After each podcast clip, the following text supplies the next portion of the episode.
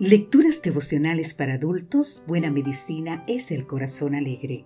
Cortesía del Departamento de Comunicaciones de la Iglesia Adventista del Séptimo Día Gascoy en Santo Domingo, capital de la República Dominicana. En la voz de Sarat Arias. Hoy, 30 de agosto, Dios es fiel.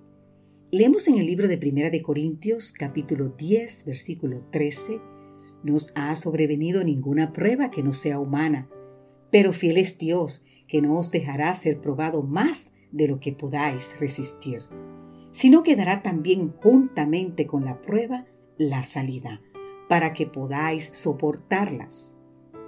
Una de las experiencias más frustrantes de la vida es tratar con personas injustas, irrazonables o que no respetan sus compromisos. En el ámbito educativo, a veces los profesores hacen demandas excesivas, asignan tareas tediosas e irrelevantes y ponen exámenes extremadamente difíciles. Existen empleos que han de someterse a las órdenes de jefes iracundos, incomprensivos, que esperan resultados perfectos en poco tiempo y con la mínima remuneración. También hay ciudadanos que sufren excesiva presión por parte de las autoridades que cargan tasas de impuesto a salarios ínfimos. En una última instancia, en cualquier relación podemos acabar aportando mucho y recibir muy poco.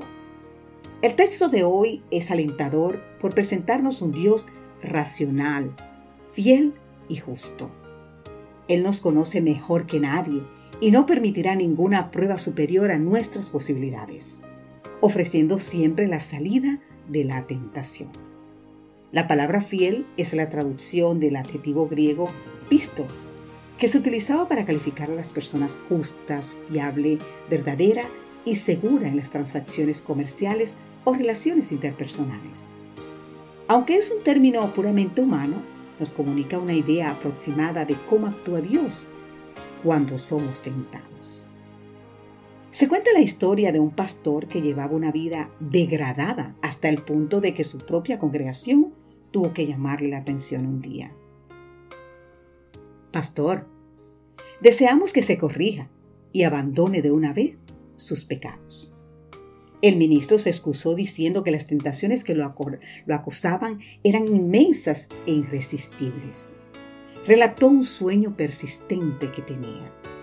Muchas noches tengo la pesadilla de que una cobra me mantiene enroscado y me amenaza con la cabeza frente a mi pecho. Después veo una nueva imagen en la que la misma cobra es gigantesca, como de cuatro pisos de altura.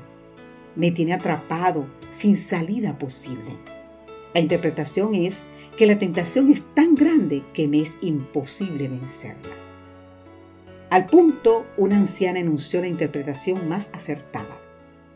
Cuanto mayor sea el tamaño de la cobra, mayor será la manifestación de nuestro Dios para darle salida de la tentación. Ya sea en la lucha contra el pecado o contra cualquier forma de adicción, recordemos siempre que Dios es fiel y justo y nos pide solo aquello que con su ayuda podremos llevar a cabo para alcanzar la victoria. Que Dios hoy te bendiga.